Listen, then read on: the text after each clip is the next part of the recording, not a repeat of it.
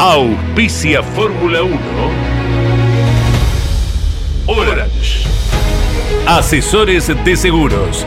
Estamos para cuidar lo tuyo, junto a las mejores aseguradoras del mercado. Orange. Llámanos al 11 32 37 30 00. Pauni. La fuerza de la mayoría. Urt. Excelencia y calidad alemana. Shell B-Power. Sentite insuperable. Pirelli. Sponsor oficial de la Fórmula 1. Banco Provincia de Buenos Aires, celebrando su bicentenario.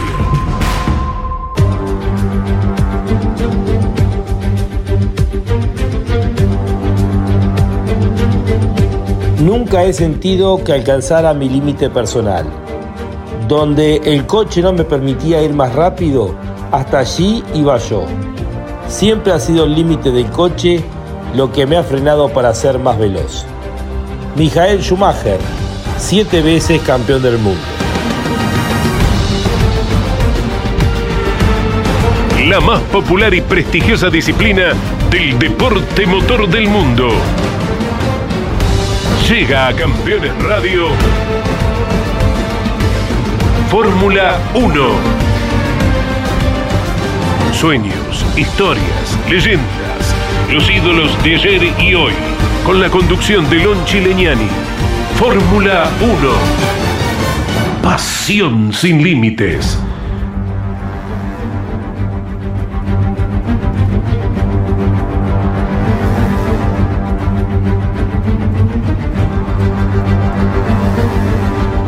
Los números de Max Verstappen y del equipo Red Bull son literalmente escalofriantes. Ha ganado 17 carreras de las 20 corridas hasta el momento en la temporada 2023. Es un récord absoluto en la historia de la máxima categoría, el récord que él mismo tenía del año pasado, de 15 victorias conseguidas en la temporada 2022. Ha tenido un 85% de efectividad hasta el momento en cuanto en la comparación directa, decíamos, consiguió 17 victorias en esta temporada, ha conseguido 15 la temporada anterior, es decir, 32 triunfos en los últimos dos años. Lleva en total 52 victorias y ha sido más efectivo en el momento de la carrera que en el momento de la clasificación, porque en esa comparación tiene 31 poles. Para Red Bull los números son inclusive superiores ha ganado 19 de las 20 carreras con una efectividad del 95%, un registro que no existe en la historia de la Fórmula 1. Ha sido un gran premio accidentado. Desde el comienzo, Charles Leclerc, con un problema en la hidráulica, se despistó en la vuelta previa, quien podía llegar a pelearle por lo menos las primeras vueltas a Max Verstappen, que había sido el más veloz en el momento de una clasificación muy corta por la tormenta que llegó a el circuito de Interlagos el día viernes. Luego el choque entre Magnussen y Albon en la curva número uno, lo que obligó a la bandera roja. Inclusive se vieron involucrados Richardo y Piastri que debieron ingresar a boxes para reparar. Fue una carrera con muchos abandonos, seis abandonos de los 20 vehículos que participaron de la máxima. Lo de Lando Norris impecable, estando bastante cerca en relación a otros rivales y a otras carreras en la comparación con Max Verstappen, tanto el día sábado en el sprint como el domingo en el momento de la competencia. Fue segundo en las dos carreras y es para destacar lo de Lando que además ha sido eh, considerado por el público como el piloto del día y que ha conseguido cinco podios en las últimas seis eh, carreras. Ha sido el mejor del resto. Lo de Alonso, brillante, una carrera inolvidable. Seguramente este gran premio va a ser recordado por esa definición, por apenas cinco centésimos de segundo en la mismísima recta final cuando Alonso le termina ganando el pleito, luego de haberlo superado en la última vuelta a Sergio Checo Pérez en un duelo que, reitero, eh, será inolvidable por mucho tiempo. Ha sido inteligente, ha sido aguerrido y Fernando Alonso ha conseguido el octavo podio. Se han recuperado porque el último había sido en el Gran Premio de los Países Bajos, en Zambor, hace ya unos cuantos grandes premios atrás. Tenemos mucho para compartir con todos ustedes en este nuevo programa de Fórmula 1. Bienvenidos a Fórmula 1, un mundo de sensaciones sin límites.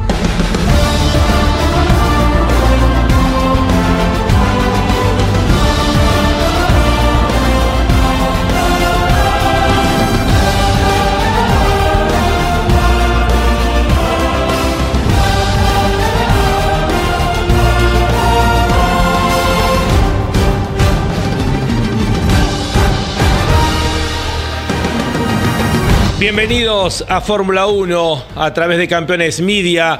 No solamente estamos a través de Campeones Radio, sino a través de nuestro canal de YouTube. Estos nuevos chiches que estamos disfrutando en esta nueva etapa de Campeones Media. Fórmula 1 en su programa número 127. Estamos con la operación técnica de Gonzalo El Pulpo Fernández, eh, que nos está permitiendo aprovechar toda esta tecnología que ellos mismos han instalado aquí en los estudios de campeones en Villa Devoto. Estamos con Gino Acosta, que es el encargado de la producción eh, general, con Miguel Cayetano Páez, Ariel Dinoco, quien pone habitualmente campeones radio al aire, la voz comercial de Claudio Orellano, están trabajando aquí en la producción de campeones, Iván Miori, Miki Santangelo, Jorge Dominico. ¿Cuál es tu nombre? Juan Manuel Cardoso, que está acá haciendo también imágenes para Juan Manuel, también la bienvenida porque es una de las nuevas incorporaciones que tiene campeones. Juan Manuel Cardoso, bienvenido para vos también, Juan Manuel. Bien, eh, ha pasado el Gran Premio de Brasil, la única competencia en el año que tenemos en Sudamérica. Para los oyentes, por ahora no tenemos línea porque estamos grabando. Estos son los primeros programas que estamos haciendo de Campeones Media. Hasta que acomodemos todo, eh, les debemos la posibilidad de poder participar eh, con su mensaje como hacemos habitualmente. Pero nos vamos ya a eh, Inglaterra, nos vamos al Reino Unido para conversar eh, con una de las voces más autorizadas que existen en el mundo y orgullosamente, orgullosamente es argentino. Él lo anticipó con las pruebas en Bahrein antes que comience la temporada. Dijo algo que podía parecer hasta alocado. Dijo, en condiciones normales Red Bull va a ganar todas las carreras del año. Es muy probable que gane todas las carreras del año. Y hasta acá, salvo el Gran Premio de Singapur, Red Bull ha ganado todas las carreras del año. Eh, vamos a conversar ahora con el ingeniero Sergio Rinland. Querido Sergio, un fuerte abrazo. ¿Cómo estás? Hola Lonchi, un gusto verte y verte personalmente. Ahora sí, nos podemos ver también, Sergio. Qué alegría poder verte. Eh, lo que es la tecnología, ¿te acordás, Sergio, cuando ibas a las viejas oficinas de campeones para poder hacer algún llamado a Europa, ¿no? En el teléfono fijo y ahora esta, esta genialidad de poder disfrutar de toda la tecnología, ¿no? Sí, sí, o cuando transmitíamos carreras de las cabinas telefónicas de, de Inglaterra. Literal, desde las cabinas telefónicas. Eh, Sergio, bueno, eh, eh, yo no te voy a pedir el número de la lotería para fin de año porque sería muy alocado, pero te arriesgaste fuerte. ¿Eh? si la supiera yo. Pero mirá que era difícil decir que uno podía llegar, una marca podía llegar a ganar todas las carreras del año. Es impresionante lo que decía en la apertura, 95% de efectividad para Red Bull, especialmente con uno de sus pilotos. Eh, qué contundencia, Sergio, ¿no? Sí, sí, sí, sí. Y era lo que se veía y lo que se ve y va a ser, digamos, difícil. Eh, va a ser difícil que, que lo den vuelta hasta que no cambie nuevamente el reglamento y, y, a ver si alguna otra parte del auto, aparte de la aerodinámica, puede ser el diferenciador máximo. ¿Por qué, Sergio? ¿Por qué esta diferencia? Porque eh, Adrian Newey sabe lo que está haciendo. Él vio qué es lo que había que hacer antes que todo el resto. Y todo el resto va por detrás. Y él cada vez que salen con algo parecido, él sale con otro en la manga, porque ya lo tiene, ya, ya, ya, ya, ya lo tiene fluido. Ajá. Y todo, todo este, todos estos dominios, la única manera de romper un dominio de este tipo es cambiando el reglamento. Vos tenés la sensación que hasta que no cambie el reglamento, este dominio va a seguir como fueron otras etapas de Mercedes, eh, Ferrari, eh, Red Bull en su momento, etcétera, etcétera. Exacto. Sí, yo eso, eso es lo que yo pienso.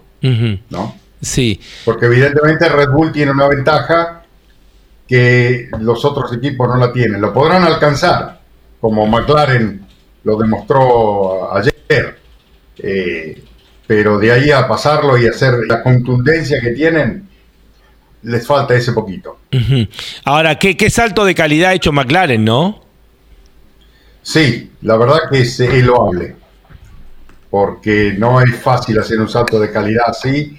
Los ayudó el neumático, podremos decir, ¿no? O sea que el auto de ellos se adaptó mejor al neumático nuevo que todo el resto, eh, pero de cualquier manera eh, mantienen, mantienen esa, esa, esa ventaja al resto. Eh, Sergio, ¿ha fracasado eh, la idea que tuvo la FIA al incorporar este reglamento en cuanto a los sorpasos, eh, que hubiese más pelea auto a auto por la incorporación nuevamente de los autos alares? Porque casi todas las superaciones se dan por el DRS. Bueno, sí, porque existe el DRS, pero si no existiera el DRS, sería mucho más emocionante la carrera.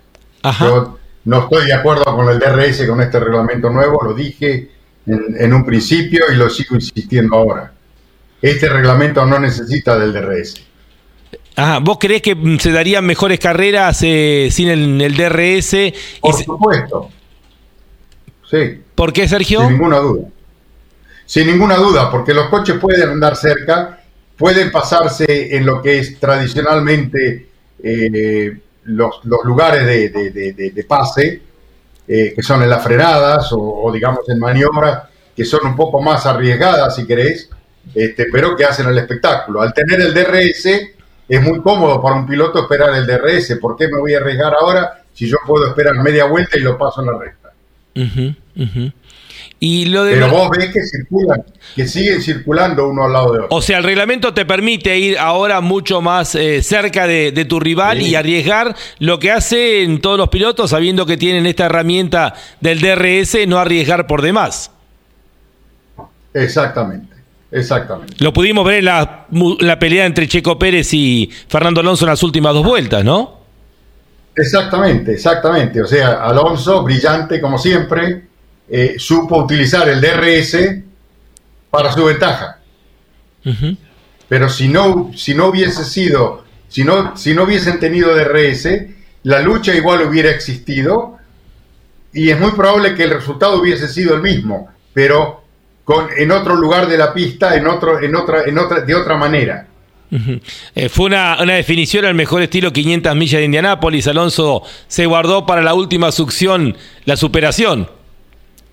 Exacto, pero no es solamente la succión, sino que el DRS también. Claro.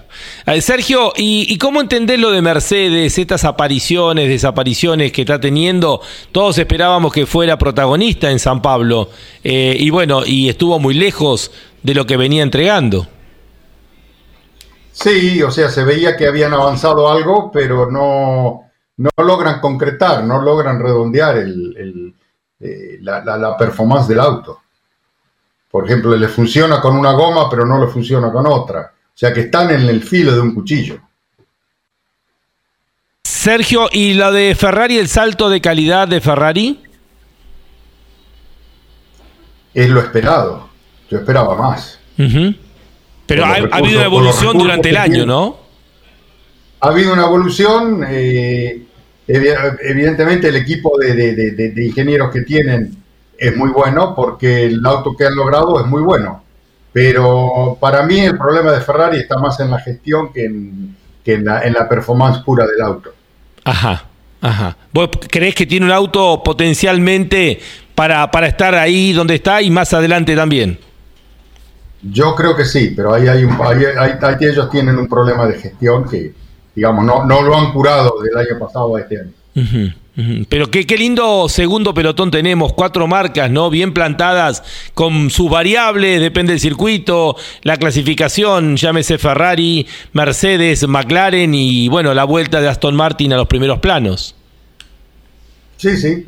Bueno, eh, hoy justamente hice una broma que alguien me preguntó sobre Adrian Newey y digo, el, día que se retire Adrian Newey, eso van a ser todos los, los autos de punta. No se va a ir uno adelante. Sí, sí. Eh, ¿Y cuánto tiene que ver Max Verstappen en este eh, dominio que está teniendo Red Bull? O, como han dicho algunos, varios podrían estar manejando y, liderando eh, el campeonato de Fórmula 1 con ese auto. Checo Pérez, por supuesto que los contradice con todos los errores que comete, ¿no? Pero bueno, mm, ¿cuánto tiene que ver este aprovechamiento al 100%? Porque no hay errores de ningún tipo también de Max desde el momento mismo que se inicia una carrera. Bueno, obviamente Max es de los tres mejores que en este momento hay en la Fórmula 1 y cualquiera de esos dos o tres mejores podrían estar haciendo lo mismo que está haciendo Max. Que Max lo hace a la perfección, eh, está en, un muy, muy buen momento mentalmente, eh, digamos, está, está consustanciado con su equipo, con su auto y lo lleva al límite y, y no hay con qué darle. El problema de Checo eh, me hace acordar mucho el problema que tuvo, eh, ¿cómo es? Vettel en su último año en Ferrari. o, sus últimos dos o tres años en la Fórmula 1. Sí, sí, sí. Es, todo, de la, es todo de la cabeza. Este, sí, por supuesto, siempre lo es, pero digamos que es como que perdieron el filo del cuchillo y no lo pueden encontrar. no encuentran cuál es el dorso que tiene el, filo. No, es que no, no, no lo, no lo pueden encontrar y es un problema, es todo, es todo, es, todo acá, está todo acá, es, es así, es la, Fórmula 1 siempre lo fue, los deportes en general eh, son así, pero la Fórmula 1 más todavía, porque es la conjunción de el, el, el, digamos, el hombre y la máquina y poder utilizar la máquina hasta el límite. Lo dijiste vos hace un ratito, lo que decía Schumacher. Claro, claro. Eh, quizá un poco, suena, suena un poco arrogante, ¿no? Decir que yo podía haber ido más rápido si tenía un auto más rápido, obvio. Pero los grandes pilotos lo pueden decir, Sergio, esto, ¿no? Eh, sí, sí, sí, sí. Fangio nunca lo dijo. No, no, no, no. no. Bueno, era otra, otra personalidad, ¿no es cierto? Eh, Juan Manuel era, era único en ese sentido. Eh, Sergio, ¿es un espejismo o en algún momento se pueden llegar a acercar para pelearle de igual a igual a Red Bull? ¿O esto que planteaste vos, hasta que no cambie el reglamento en el 2026, tendremos que acostumbrarnos a que va a ser un dominio de Red Bull y tendremos otra carrera detrás de ellos? Yo creo que hay grandes posibilidades de que sea así, como vos lo decís. es, sería, o sea, lo de, lo de McLaren es una sorpresa agradable, por cierto. Eh, el, retorno de, Aston Martin es una buena. Eh, han hecho bien en, adaptarse nuevamente a los neumáticos nuevos y, han vuelto a estar ahí en la conversación. Lo de Ferrari, ya te digo, para mí es más una cuestión de gestión que una cuestión técnica del auto. Eh, y están ahí, pero están detrás de Red Bull. ¿Y Mercedes? Y Mercedes eh, van. Prueba y error. No, van encontrando, no, no, no, encuentran el cauce. Prueba y, prueba y error, prueba y error. Un obsesivo como. No sé si es prueba y error o directamente creen que la encontraron y, le, funciona en un circuito, en un lugar con una goma y en una circunstancia. Pero eh, normalmente vos tenés una performance como la del Red Bull o la del McLaren o la del Aston Martin de nuevo, que vos ves que en todos los circuitos de alguna manera están siempre ahí, en su posición. Mercedes está y no está, es como que la encuentran, pero es casualidad. Correcto. Y por eso cuando van a un lugar distinto, con una goma distinta o con, con, con, con, con otras variables, no la encuentran porque no saben por qué la encontraron en la anterior. Bueno, qué suerte que llega a Las Vegas un show para ya que está todo definido y nos queda la pelea por el subcampeonato. Checo le ha hecho una diferencia a Hamilton la pelea por el subcampeonato entre Mercedes y Ferrari. Por lo menos tendremos un show, Sergio, para poder disfrutar en Las Vegas. Esperemos que sí, esperemos que sí. Lo que pasa es que a nosotros no nos trae muy buena memoria Las Vegas. No, no, no. Pero bueno, fue otra, otra etapa, ¿no? Pero pareciera que. Otra, época, otra época. Pareciera que es un salto de calidad increíble en esto que apunta a la Fórmula 1, mitad show. Y la verdad que hay que reconocerle que las cosas le van saliendo bien porque las multitudes que van convocando en cada carrera, las nuevas generaciones, las chicas, que es impresionante la cantidad de mujeres que se han enganchado, eh, hay que rendirse ante las evidencias, ¿no?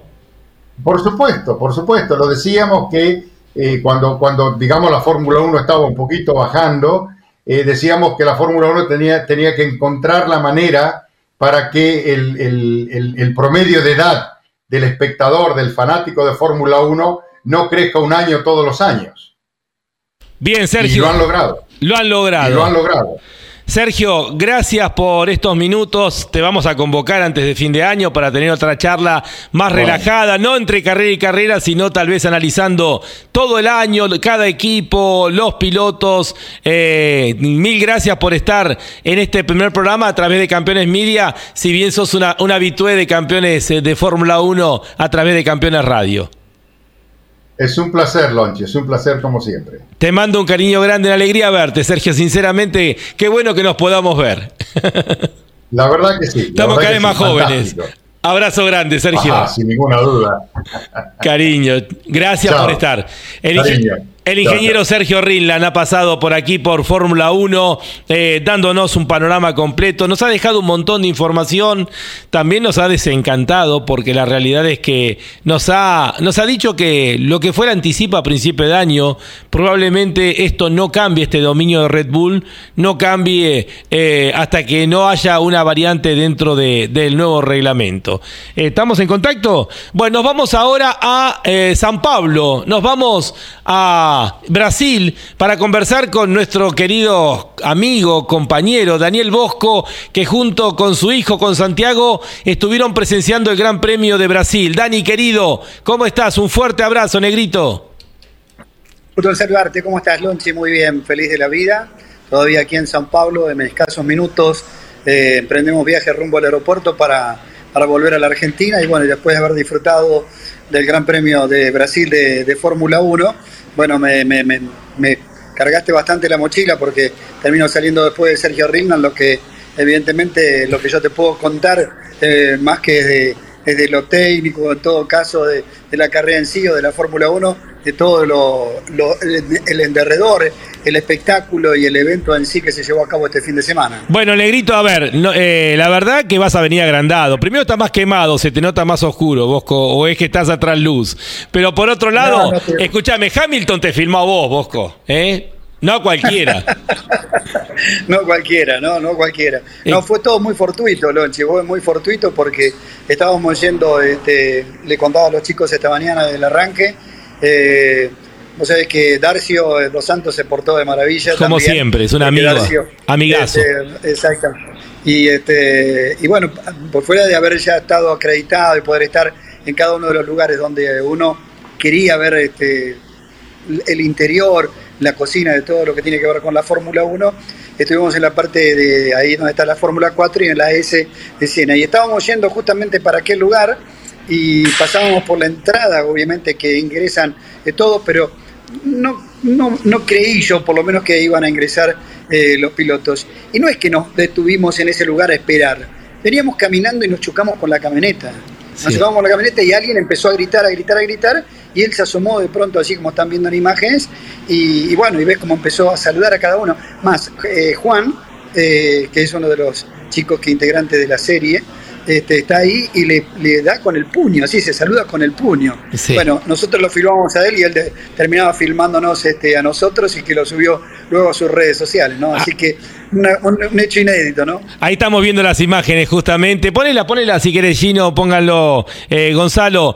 Justamente, esta imagen es de Daniel Bosco, cuando él decía, se cruzaron con Hamilton, que de hecho saluda ahí a uno de los integrantes del grupo que filmaron la serie escena. y después eh, Hamilton a las pocas horas sube algunas imágenes y aparece Daniel de frente, el famoso negro Bosco, aparece de frente filmado por Hamilton. Contame, Dani, tu experiencia, porque en una Fórmula 1 tan eh, cerrada eh, es difícil llegar a los pilotos. Tu experiencia, porque con Hamilton pareciera que hay una relación muy especial de Hamilton para con la gente y especialmente para con la gente de Brasil te voy a reconocer aquello que, tantas veces eh, mencionaste y que a su vez eh, muchas veces hasta debatimos, discutimos, es que Hamilton eh, ha logrado muchísimo en la vida, este, no le ha sido fácil, pero que evidentemente tiene un, un, este, un feeling con el público.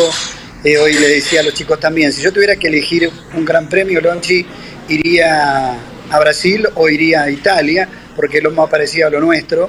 Te dije, creo no equivocarme, el jueves o el viernes, que seguramente en tres carreras yo estoy en condiciones de poderle hacer este, una nota algunos este, de los pilotos de Fórmula 1 y no tengo ninguna duda, siendo en estos lugares, ¿no? porque una vez terminada la carrera ayer, eh, eh, todo el mundo saltó, creyeron, las, autoridades creyeron que iban a poder eh, detener a alguno y no pudieron detener absolutamente a nadie, saltaron, fueron a la pista y cuando terminó la carrera, Hamilton vino al alambrado y se colgó de allí y empezó a saludar a la gente, cosa que hizo también Lando Norris y que hizo Fernando Alonso. Así que, y después todas aquellas cosas que, uno ve, a ver, que te venís al Gran Premio de Brasil y esto no debe suceder en ningún Gran Premio de Europa, excepto en Italia, porque somos parecidos a nosotros, pero el mejor estilo de la calle Florida este, compro, compro, vendo, vendo. Este, acá estaban concretamente diciendo del otro lado este, que tenían la entrada para vender, que tenían el pasaporte para poder este, entrar a, la carrera. Te, vendían allí en la propia grilla, te vendían y podías comprar la entrada para ingresar. Está entusiasmada limpiando la chica que está atrás tuyo, Negrito. se hace todos los ruidos, se manda. Eh, Negrito, y otra, otro testimonio importantísimo que vamos a ver si lo ponemos al aire, eh, Gino Gonzalo, es que filmaste el toque entre Alonso y, y eh, Esteban Ocon el día sábado en el momento de la clasificación. Hecho que no tiene la televisión de, de Fórmula 1 porque no había cámara en ese lugar y ustedes lo filmaron entero, Dani. ¿Cómo fue ese accidente y qué opinión tenés? Es una imagen de Juan, de uno de los integrantes del grupo que estábamos. Este, Juan se propuso que algo iba a suceder.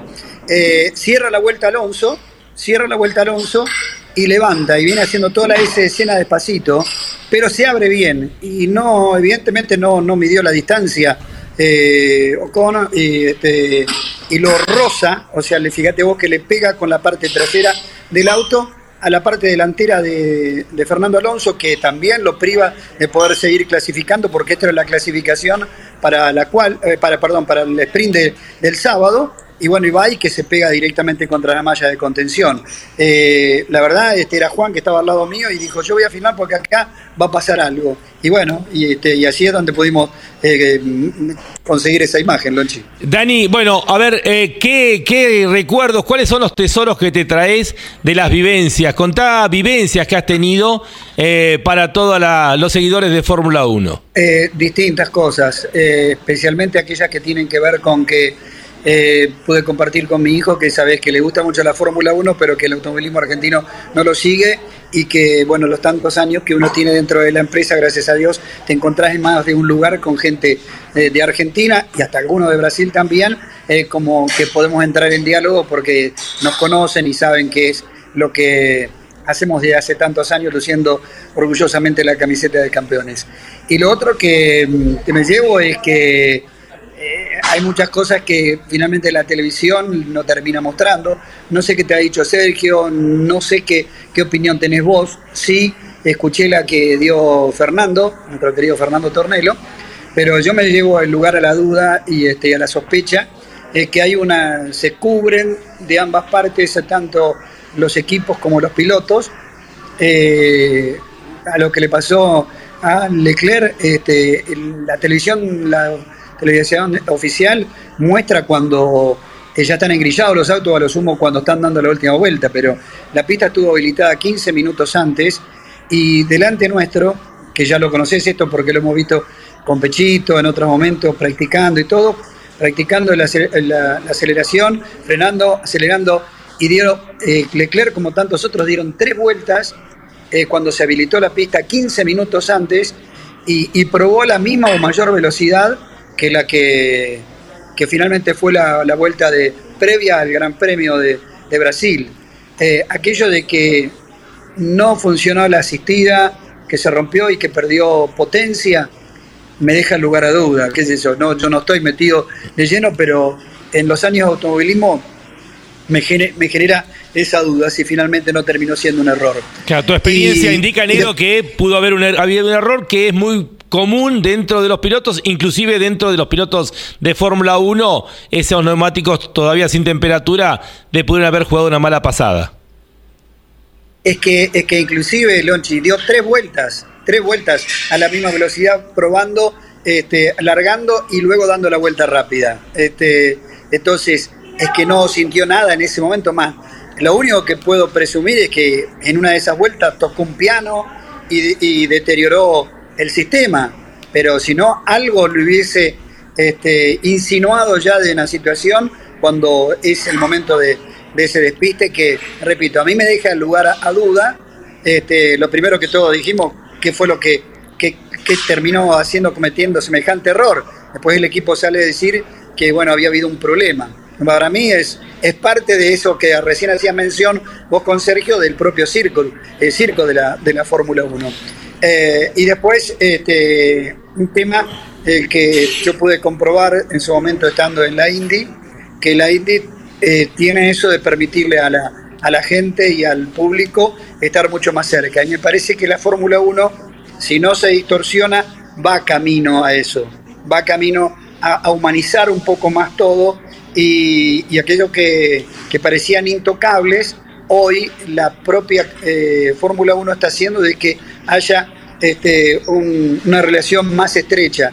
Te dije, Hamilton, Alonso y Norris subidos en, eh, contra el alambrado, lleno de público en la recta principal de Interlago. También Martin Hall este, se asomó y saludó a todo el público en el alambrado, agarrando el alambrado antes de subir cuando, fuera, cuando iba para la técnica.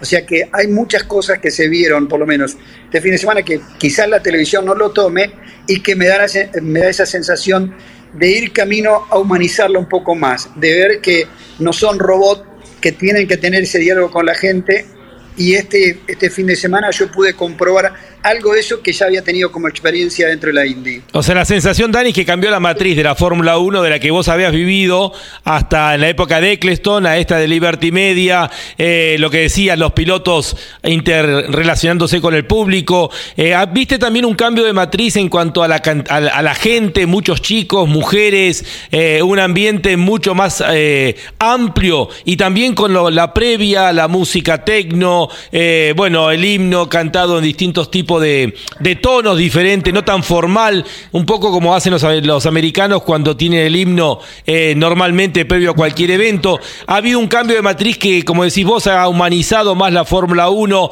la ha acercado, la ha desecar, ¿cómo sería? Eh, descartonado. Descartonado, esa sería la palabra. ¿La sentiste así, Dani? Tal cual. Tal cual, Lonchi, fíjate vos que Hamilton, eh, antes que eh, empiecen a entonar la eh, estrofa del himno nacional argentino, se va y saluda a quien lo está interpretando, a quien lo va a interpretar. cada uno de estos detalles que estás dando, mira, y hay un tema que es fortuito, si se quiere, porque a mí me vine con mi hijo, pero la cantidad de padres con hijos que vi es increíble, con hijas, con chicas. Yo creo que eh, aquello que tiene que ver con eh, la, inserción de Netflix eh, en, el mundo de la Fórmula 1, de ver aquello en el interior, la cocina, de las cosas que sucedieron, atrajeron a, un público joven, no solamente masculino, sino también femenino, porque hay muchos padres con chicas este, que, vinieron a, ver la Fórmula 1, que fue el programa que tenían hecho. Y esto también me parece que le va cambiando esa matriz que, tenía antiguamente. Negrito, ¿cómo viviste la definición por el tercer puesto, esa pelea rueda a rueda entre Fernando Alonso y Checo Pérez? con la inteligencia de, ambos, pero con la experiencia enorme de Fernando Alonso, porque lo, lo pasa faltando tres vueltas eh, y lo siguió toda la vuelta siguiente, pero sin superarlo, sabedor de que la única oportunidad que iba a tener era en la última vuelta, como para no darle la posibilidad de, del DRS a, Checo. Podría haber sido también para Checo, ¿no? Eh, y Alonso se, se robó y creo que salvó el espectáculo, porque el resto fue bastante anodino, así que eh, salvó el espectáculo Fernando Alonso. Había gente que estaba que, que le dieran otro auto con sus años que está, estoy seguro que le terminaría este, dando pelea a más de uno. Negrito, eh, gracias por este informe más que completo. Hemos estado interrelacionándonos durante todo el, fin de semana. Eh, bueno, una, visión diferente con tu profesionalismo y espero que puedas convencerlo a Santi y decirle que este es un programa de Fórmula 1, que estaría bueno que en algún momento cuando él, él quiera poder charlar de todo el trabajo inmenso que hizo él con un gran equipo eh, argentino-brasilero brasilero-argentino durante más de dos años para poder hacer esta serie que muy pronto va a estar en la pantalla de Netflix. Eh, hoy, me, hoy me blanqueó claramente que es una cuestión contractual. La que recién hoy me lo dijo. Me dijo, no es que no estoy queriendo hablar, es una cuestión de contractual que, que, no puede momentáneamente, veremos hasta cuándo. Faltan 15 días todavía que se filman aquí en Brasil. Este, esto es una producción este, americana, eh, brasilera, hecha con argentinos. Y en Argentina, de hecho, están un chico, este, está Matías eh, González, que es un chico que toda la vida trabajó con, con Tulio Crespi, estaba con nosotros este fin de semana y está trabajando, hoy están filmando, este, haciendo karting, eh, porque están esperando los autos de Tulio que vienen para aquí, para Brasil, eh, porque quedan algunas tomas a llevarse a cabo aquí y esto en próximos 15 días está terminando. Lo que sí te puedo ir develando es que es una presunción, esto mía, eh, yo se lo tiro así a los chicos y ellos no me dicen nada, es que eh, ayer, cuando previo al Gran Premio, estaba la hermana de Ayrton y una escultura que presentaron allí, este, hicieron todo un video de, de, de Ayrton. Y yo estoy convencido porque son seis capítulos y que haciendo uso de esa relación que tiene la Fórmula 1, eh, la productora de la Fórmula 1, con eh, Netflix, eh, no tengo duda que lanza lo que será la temporada, esta 2023, y va a llegar a, Brasil, que arregló hasta el año 2030, la Fórmula 1, para el diciembre del año que viene, para mí la serie se presenta aquí, Lonchi. Aquí hicieron todo el trabajo de marketing, este, no fue presentación, sino trabajo de marketing. Esos seis capítulos de la vida de Ayrton, estoy convencido que se presentan en diciembre, perdón, en noviembre del año próximo, del 24, cuando se esté corriendo la Fórmula 1 aquí en Brasil. Van a esperar eh, un año para presentarlo justamente en lo que es eh, la casa de Ayrton con todo el espíritu cena, obviamente que se vive alrededor de cada gran premio, ¿no? Sí, sí, estoy convencido de eso. O sea, yo lo digo y no me dicen que no pero tampoco me dicen que sí. Este, parte, eh, ayúdame vos ahora, ¿cómo es un, firmaron un eh, contrato de confidencialidad? Exactamente. Así. Y entonces este, no, pueden, este, no pueden decir los chicos más. ayer este, en, la, tribuna, eh, ah, y otra esta de las experiencias, Lonchi, solamente en el final, que tuve la merced a los chicos la rapidez de decir, la carrera tengo que verla de la tribuna, porque por fuera de, poder ver de adentro, los pilotos cruzan desde donde está, eh, de su lugar de estar al, a donde está el auto y es una milésima de segundo. Entonces, me parece que me, me iba a privar y perder muchísimas cosas en pista y esto Merced a los chicos dijo, no, no nos vamos a quedar acá. Vengamos después en todo caso a ver. De hecho, estuvimos hablando con Daniel, con Daniel se cayó una bandeja. Sí, no, está, este, complicada la chica con eh, Daniel Ricciardo, este, cuando se largó y se, se diluyó todo el, viernes, eh, estuvimos hablando un rato con él y este, fenomenal, pero bueno, esos son los momentos. Después, este, cuando hay mm, actividad en pista, lo mejor es estar justamente en la tribuna. Negrito, un fuerte abrazo, buen regreso. Estamos juntos el fin de semana en La Pampa. Nos veremos allí. Saludos para todas las muchachadas allí en Campeones Medios. Un, beso, un beso para Santi también. Buen regreso. Daniel Bosco desde San Pablo estuvo presenciando junto a su hijo, que es uno de los responsables de la serie de escena que va a estar saliendo en muy poco tiempo y han estado disfrutando del Gran Premio de Brasil. Lo queríamos tener justamente en el programa del día de hoy. Auspicios y continuamos avanzando en este programa del día de hoy, programa 127 de Fórmula 1. Está auspiciando Fórmula 1 Orange. Asesores de seguros. Estamos para cuidar lo tuyo, junto a las mejores aseguradoras del mercado. Orange. Llámanos al 11 32 37 30 00.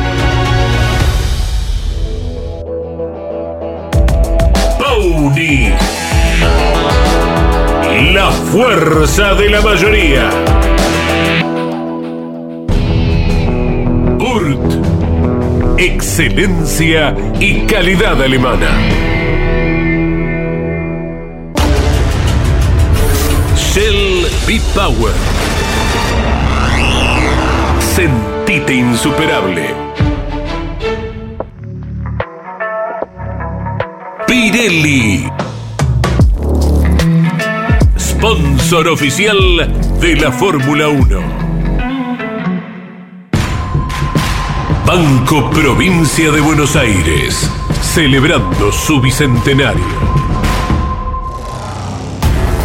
Campeones Radio. Escúchanos desde cualquier rincón del mundo. En campeones.com.ar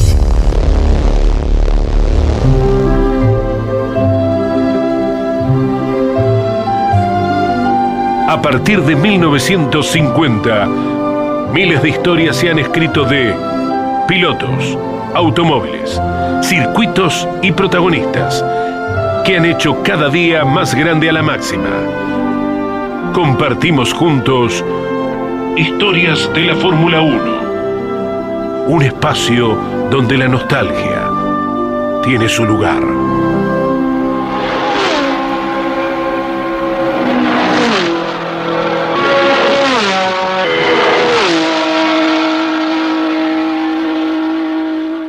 Hoy nos vamos al 9 de octubre del año 2005. Hace casi 18 años se corría el Gran Premio de Japón, fecha 18 de las 19 previstas para esa temporada dentro del circuito de Suzuka. Eran 53 vueltas de carrera.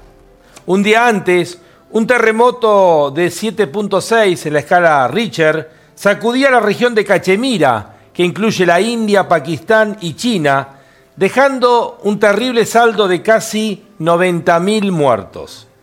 Dos semanas antes, Fernando Alonso había logrado su primer título mundial, justamente en el Gran Premio de Brasil con la marca Renault. Bajo el agua, en ese Gran Premio de Japón, Ralf Schumacher con el Toyota había sido el más rápido, a 197 kilómetros de promedio, siendo segundo Jameson Button con el bar motor Honda a apenas 4 centésimos de segundo. Una particularidad de estas pruebas de clasificación bajo el agua es que el campeón mundial, Fernando Alonso, clasificaba décimo sexto, desde allí debía largar a 8 segundos 56 centésimos de Ralf Schumacher. El subcampeón, que ya lo era, Kimi Raikkonen, clasificaba décimo séptimo a 16 segundos de diferencia. Eh, con el cambio de motor, en definitiva, debía largar dos posiciones más atrás. El tercero en el torneo, Juan Pablo Montoya, con el McLaren Mercedes, quedaba decimoctavo y Michael Schumacher, con la Ferrari, quedaba decimocuarto. Reitero, largaba desde la primera posición con un Toyota, su hermano, Ralf Schumacher. Las crónicas a la distancia, cuando uno toma, por ejemplo, la revista alemana Autobild, titula Cuando la Fórmula 1 era la Fórmula 1 y uno no sabía quién podía ganar la carrera. Donde 10 de los 20 pilotos que estaban en la grilla tenían posibilidades concretas de poder ganar esa carrera. La competencia tuvo seis líderes diferentes. Ralph Schumacher con la Toyota, eh, Giancarlo Fisichella con el Renault, Jameson Button con el Bar Honda, Michael Schumacher con la Ferrari, David Coulthard que corría para Red Bull y Kimi Raikkonen con el McLaren motor Mercedes. Cambió 10 veces la punta de la carrera.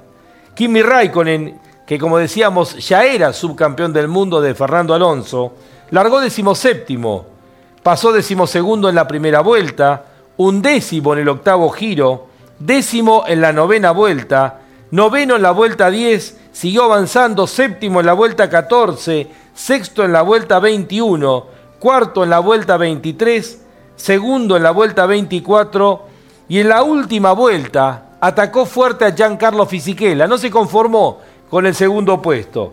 Fisichella venía con el Renault y en la curva número uno de Suzuka superó en esa veloz curva por afuera a Fisichella para hacerse de la punta, ir rumbo a una victoria inolvidable. Ganó Kimi Raikkonen con la última victoria que consiguió a bordo de un McLaren. Le sacó finalmente un segundo 63 en la última vuelta a Fisichella. Fue tercero Fernando Alonso, cuarto Mark Webber con el Williams motor BMW y quinto Jameson Button con el Bar Honda. El Gran Premio de Japón del año 2005 fue una de esas carreras en la historia que será recordado por los adelantamientos y las maniobras épicas, que tuvo un ganador, un joven Kimi Raikkonen, a bordo de un McLaren. Así es la Fórmula 1, un cofre lleno de recuerdos, un cofre para abrir y disfrutar.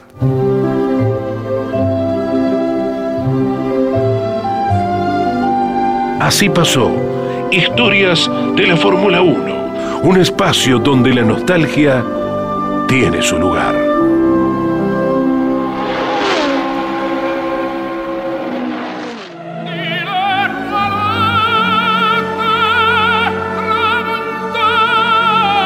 Enzo Ferrari creó una marca de automóviles. El tiempo y los tifosis del mundo la convirtieron en leyenda. Ferrari el sueño de todo piloto. Ferrari, rojo pasión.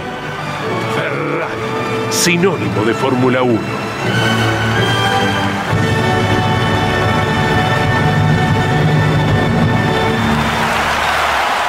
In questo spazio siamo tutti italiani, benvenuto al spazio Ferrari. Vamos ahora a analizar el fin de semana de Ferrari. Ha dicho Carlos Sainz, el español, Hemos perdido la oportunidad de recuperar puntos en esta pelea directa que tenemos con Mercedes por el subcampeonato de constructores. Habían llegado a Brasil con 22 puntos de diferencia. Se corrió el sprint el día sábado, se corrió el día domingo el Gran Premio de Brasil. Leclerc largaba de la segunda posición y han descontado solamente dos puntos, de 22 a 20, en lo que justamente decía Carlos Sainz que se perdió una gran oportunidad de haberle descontado buenos puntos porque no fue bueno el fin de semana de Mercedes. Hamilton terminó octavo, eh, George Russell debió abandonar y de esta manera era una excelente oportunidad para Ferrari para llegar a Las Vegas eh, mucho más cerca de la casa alemana. Charles Leclerc ha tenido declaraciones eh, realmente que uno lo llevan a pensar ¿Cuánto se está planteando la buena suerte y la mala suerte? Ha dicho luego de su abandono en la vuelta previa, tendré que ir a, Lourdes, eh, para, como para nosotros ir a Luján. Bueno, para Charles Leclerc ha dicho, tendré que ir a Lourdes para sacarme esta mala suerte que estoy teniendo justamente, eh, y por ese motivo eh, debió abandonar en la vuelta previa. Sainz y Alonso eh, tuvieron una pelea realmente en función del campeonato que sigue siendo excitante. Sainz, que estaba cuarto cuando llegaron a Brasil, ha caído al sexto lugar en el campeonato por la buena performance que han tenido tanto Lando Norris como Fernando Alonso, que han llegado al podio. Lando en el segundo lugar y Fernando Alonso en el tercer puesto. Sainz, de ser cuarto, ahora está sexto y está muy apretado en esa pelea justamente por ese cuarto lugar en el torneo, porque está a tres puntos de Lando Norris y a seis puntos de Fernando Alonso. Todo se va a definir en las últimas dos competencias. Recordamos que Sainz fue octavo en el sprint y sexto en la eh, carrera el día domingo. Leclerc, en tanto, está séptimo en el campeonato, por detrás de su compañero de equipo, está a 22 puntos de Carlos Sainz. Ferrari irá por la revancha en el Gran Premio de Las Vegas, donde todo es incertidumbre, pero tratando de seguir peleándole de igual a igual el título, el subcampeonato de constructores a Mercedes-Benz. Ferrari, rojo pasión.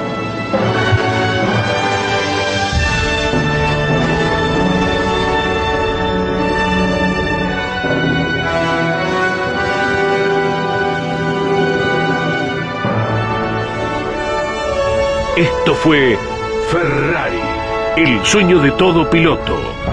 Ferrari, rojo pasión. Ferrari, sinónimo de Fórmula 1.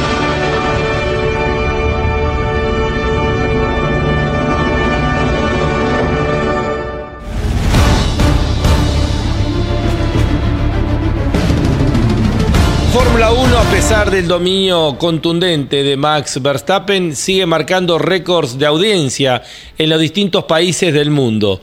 Por ejemplo, ayer en España fue nuevo récord de audiencia. Creció un 6,3% el encendido. 676 mil personas presenciaron en España el Gran Premio de Brasil. Obviamente que el momento mágico de Fernando Alonso, de Carlos Sainz, eh, dos pilotos que son protagonistas y que lo fueron también en el día de ayer, le permiten a España, reitero, eh, tener una audiencia de 676 mil espectadores. Como referencia, Real Madrid contra el Rayo Vallecano eh, sumó 988 mil espectadores. Y esto marca el crecimiento que sigue teniendo y que hablábamos recién con Daniel Bosco, la Fórmula 1 en las distintas regiones del mundo. Bueno, ya estamos en la parte final, me voy a parar para hacer el cierre, ¿eh? vamos a hacerlo naturalmente, así quedamos con Gonzalo y también con eh, Gino Acosta. ¿Qué queda del Gran Premio de Brasil? Por ejemplo, ese gran abrazo entre Fernando Alonso y Sergio Checo Pérez. Un abrazo de respeto, de cariño, de una lucha que disfrutamos intensamente en las últimas vueltas de la carrera y que por supuesto hacen que uno se olvide en parte del dominio de Max Verstappen y también hasta del gran trabajo que hizo Lando Norris. Cuando terminó la carrera y Fernando Alonso lo abrazó a eh, Sergio Checo Pérez, le dijo en español, no me pongas en esta presión nunca más, ya que no tengo 20 años.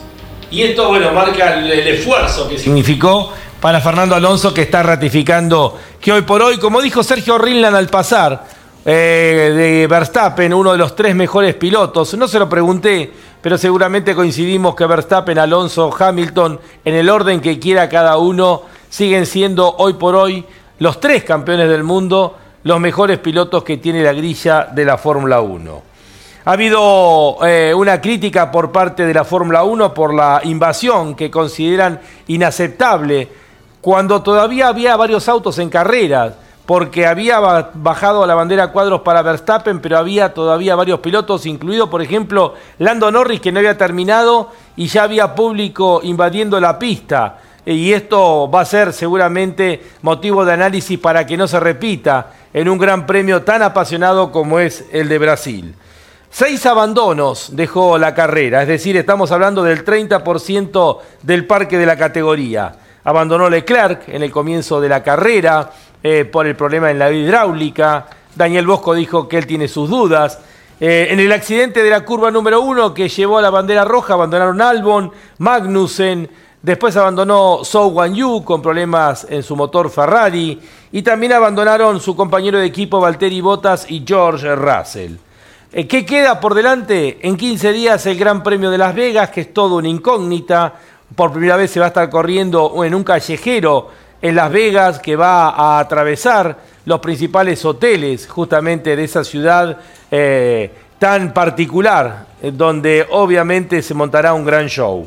Por el subcampeonato, Checo Pérez, luego de Brasil, le lleva 32 puntos a Hamilton. Quedan dos grandes premios con 26 puntos y eh, Checo puede llegar a consagrarse subcampeón del mundo en Las Vegas si termina por delante de Lewis Hamilton. En la pelea por el tercer puesto del campeonato, Hamilton le lleva 28 puntos a Alonso, 32 a Norris y 34 puntos a Carlos Sainz. En cuanto al campeonato de constructores, Red Bull obviamente ya es campeón consolidado. El subcampeonato lo van a pelear Mercedes y Ferrari. Mercedes tiene hasta aquí 382 puntos, le lleva 20 de diferencia a Ferrari. Luego viene la pelea por el cuarto lugar entre los constructores. La lucha es directa entre McLaren y Aston Martin, que se ha recuperado. McLaren está cuarto y le lleva 20 puntos a Aston Martin. Alpine ya ha quedado definitivamente en el sexto lugar. Y por detrás tenemos la pelea del séptimo al décimo. Para Williams es un salto importante el séptimo lugar que está consiguiendo en estos momentos. Cada punto vale oro. Williams le lleva 7 puntos a Alfa Tauri. 12 puntos le lleva a Alfa Romeo y 16 puntos le lleva a Haas, que perdió una gran oportunidad este último fin de semana cuando habían clasificado 11 y 12 para alargar este Gran Premio de Brasil. Nos reencontramos la próxima semana con un nuevo programa de Fórmula 1 a través de Campeones Media. Va a ser la previa al Gran Premio de Las Vegas. Será hasta el próximo lunes aquí en Fórmula 1, un mundo de sensaciones sin límites.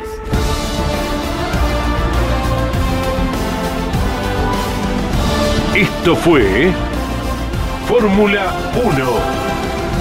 La más popular y prestigiosa disciplina del deporte motor del mundo pasó por Campeones Radio. Fórmula 1. Sueños, historias, leyendas, los ídolos de ayer y hoy. Con la conducción de Lon Chileñani Fórmula 1. Pasión sin límites. Hasta la próxima semana.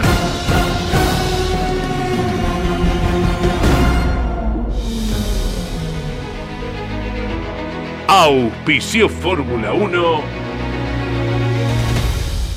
Orange. Asesores de seguros. Estamos para cuidar lo tuyo, junto a las mejores aseguradoras del mercado. Orange. Llámanos al 11 32 37 30 00. Pauni. La fuerza de la mayoría. Urt. Excelencia y calidad alemana. Shell B-Power. Sentite insuperable. Pirelli. Sponsor oficial de la Fórmula 1. Banco Provincia de Buenos Aires, celebrando su bicentenario. Campeones Radio. Una radio 100% automovilismo.